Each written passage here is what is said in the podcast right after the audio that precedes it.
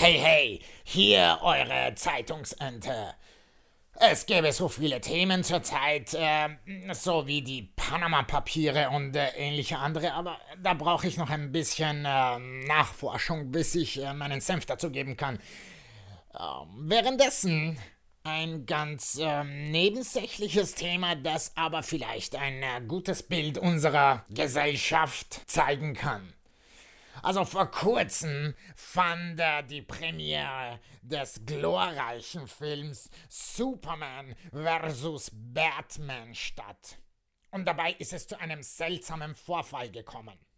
Aber bevor ich zu diesem Vorfall komme, noch eine Randbemerkung. Was soll dieser Scheiß? Superman gegen Batman? Ich bin ja wirklich kein Experte in Superhelden. Ja, im Gegenteil. Helden. Leckt mich. Aber für diese zwei muss ich auch gar kein Experte sein. Es geht ja nicht um irgendwelche Loser wie Hulk. Ein Streber, der Scheiß baut und dann immer vor Wut grün wird, sein gesamtes Outfit zerfetzt und sich wie ein Irrer aufführt. Ist das jetzt ein Superheld? Ist das wirklich jetzt eine Superkraft? Über die man kaum eine Kontrolle hat und die das Budget für Kleidung extrem überstrapaziert? Es gibt wohl keine Haushaltsversicherung, die damit macht. Oder diese Fantastischen Vier. Was ist an denen fantastisch? Die sind äh, eher grauslich. Ein Typ aus Stein oder aus was ist der? Der aussieht, als hätte er ein widerliches Problem mit der Haut oder dieser Strecktyp, bei dem alles so formlos, Längen variabel ist. Also den stelle ich mir hauptsächlich gut in einem ekligen japanischen Porno vor. Der stellt sich nur mit Mantel bekleidet in die U-Bahn und schickt seinen elastischen Ding-Dong auf die Jagd, ha? Huh? Oder Captain America. Wie wär's mit Captain Deutschland? Ha? Huh? Das wird dann gleich mal nicht so gut klingen, ha? Naja, Superhelden. Abartige Freaks, würde ich sagen. Aber Superman und Batman sind die absoluten Superstars unter den Superhelden. Die kennt jeder. Auch eine völlig gestörte Zeitungsente.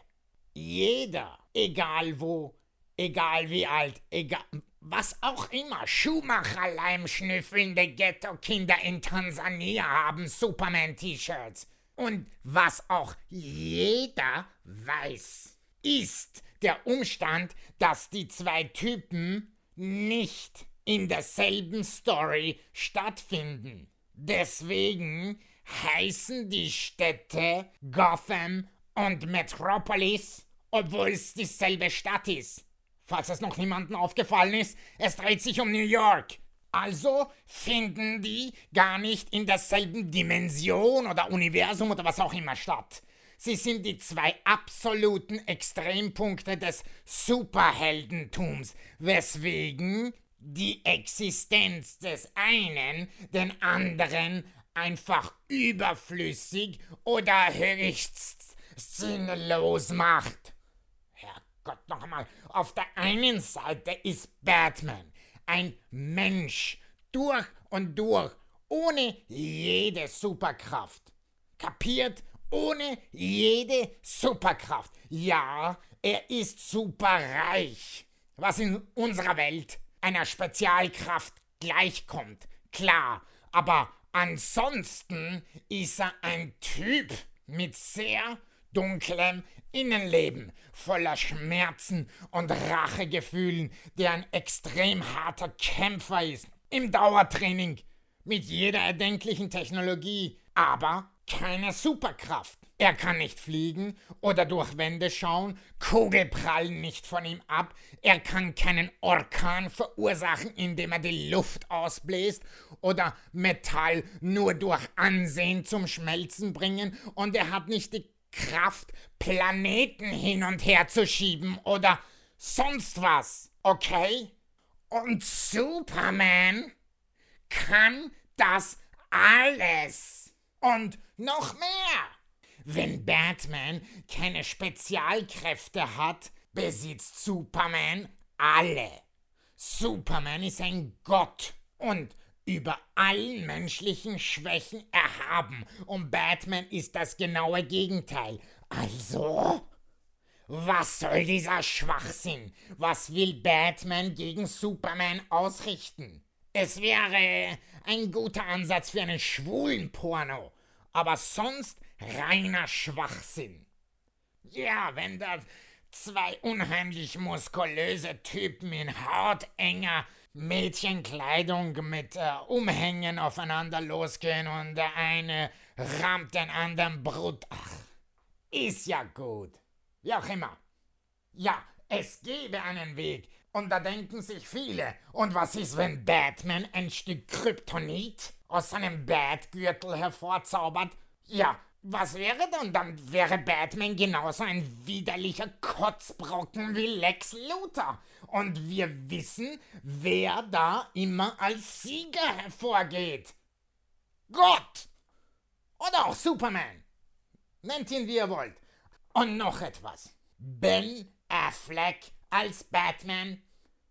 Ich weiß, ein Haufen sogenannter Experten mit Pickeln und Diabetes äh, im fortgeschrittenen Stadium im Teenageralter haben sich darüber mokiert, dass dieser Typ den Batman spielt, was mich eigentlich davon abhält, zu heftig abzugehen.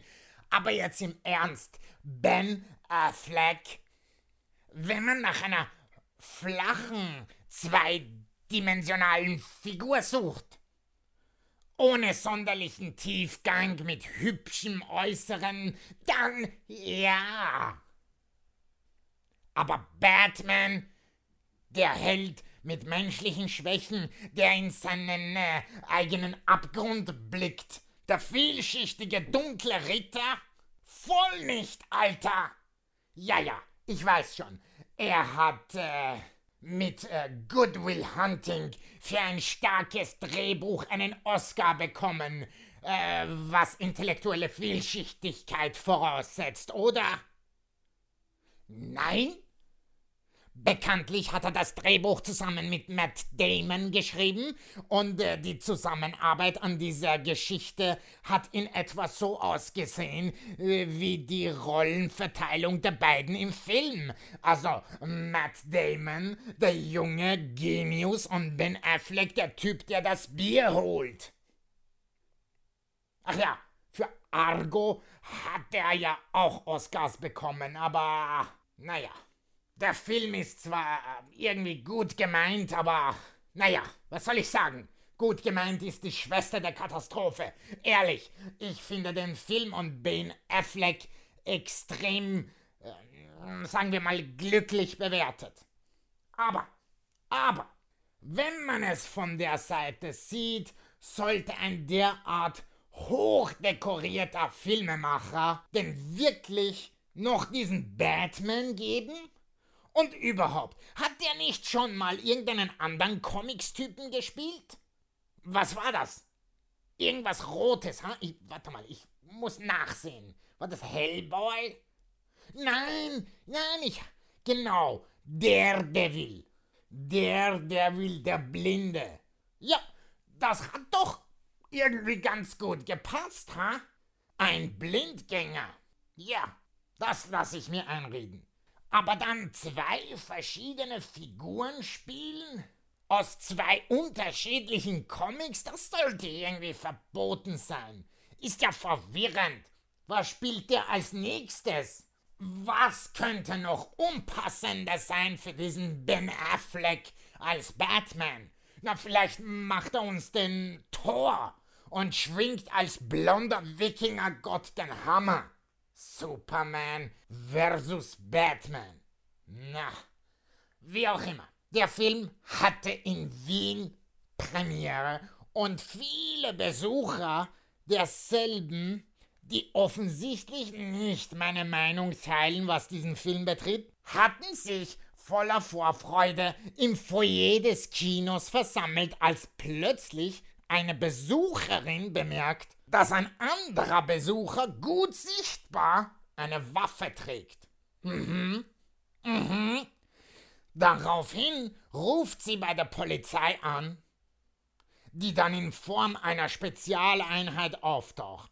Großes Tamtam, alles äh, wird abgesperrt, Scharfschützen in Position, ein paar Zivile, die dann in die laufende Vorstellung latschen und diesen Idioten sachte rausbegleiten. Was auch alles äh, recht reibungslos abgelaufen ist. Also polizeilich gesehen eine echt saubere Leistung, was auch ähm, erwähnenswert ist, finde ich. Mal gut gemacht. Keine Schnitzer, keine Grobheiten, kein Thema. Bravo. Soweit, so gut. Aber ich frage mal, wie scheißdämlich muss man sein, dass man in diesen Zeiten bewaffnet ins Kino rennen muss? In Wien! In eine Batman-Premiere. Wobei diese Premieren ja bekanntermaßen die bevorzugten Kinopremieren für Amokläufer sind. Die führen also den Kerl sanft aus dem Kinosaal, wobei der sich super kooperativ und freundlich verhält. Mhm.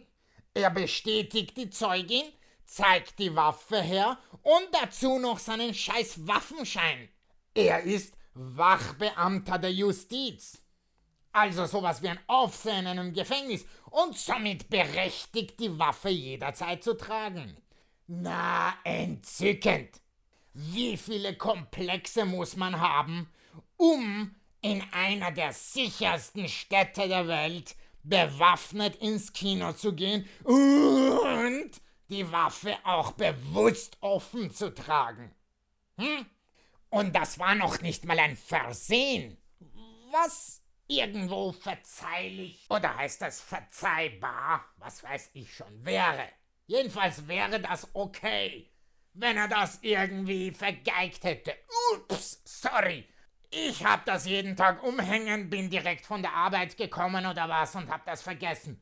Nein, dieses Arschgesicht wird von der Spezialeinheit rausgeführt, wo er nonchalant plaudernd erklärt, dass er quasi sowas wie ein Kollege ist und zum Tragen dieser Waffe berechtigt. Das gefällt ihm irgendwie, dass jetzt alle wissen, was für ein Hengst er ist, der immer und überall die Waffe dabei hat. Dass er einen Haufen Leute in Angst und Schrecken versetzt, eine Garnison der Spezialeinheit beschäftigt und in mehreren Kinosälen für einen Abbruch der Vorstellung sorgt, erfüllt ihn nicht mit unendlicher Scham. Nein, er grinst alle blöd an, während er Waffe und dazugehörigen Schein vorweist. Gibt es eigentlich keine Regelung in Bezug auf Verhalten mit Waffen, auch wenn die legal getragen werden? Ich finde, irgendeine Strafe sollte es geben. Wie wär's, wenn man ihn für einige Zeit mit so einer neumodischen Brille in die virtuelle Realität schickt, wo er Dirty Harry spielen darf. Aber seine Waffe hätte dauerhaft Ladehemmung. Das wäre doch witzig. Das wäre doch, na sagen wir mal human, das wäre doch nichts Schlimmes. Aber für dieses Arschloch wäre das ziemlich hart, oder? Jedes Mal, wenn er seine Waffe zieht, seinen, äh, was auch immer. Er wird wahrscheinlich gar keinen Schwanz haben, aber seinen Schwanzersatz oder vielleicht schickt man ihn für eine Woche nach Bagdad oder Syrien oder sonst wohin, wo man tatsächlich eine Waffe einsetzen kann oder auch muss. Der soll mal in Kongo bewaffnet rumrennen, wo elfjährige Kindersoldaten ihn sicherheitshalber mit ihren Kalaschnikows durchlöchern, bevor er sich noch gut fühlen kann, geschweige denn seine Scheißwaffe benutzen. Dieses erbärmliche, asoziale, armselige, unterbelichtete Verhalten greift um sich und wird von einer Flut von Idiotie, Unlogik, Ignoranz und Minderwertigkeitskomplexen untermauert, die auch in den Medien ihren Ausdruck finden, egal ob die Kardashians, Beckhams, Castingshows oder auch Superman gegen Batman. Ciao!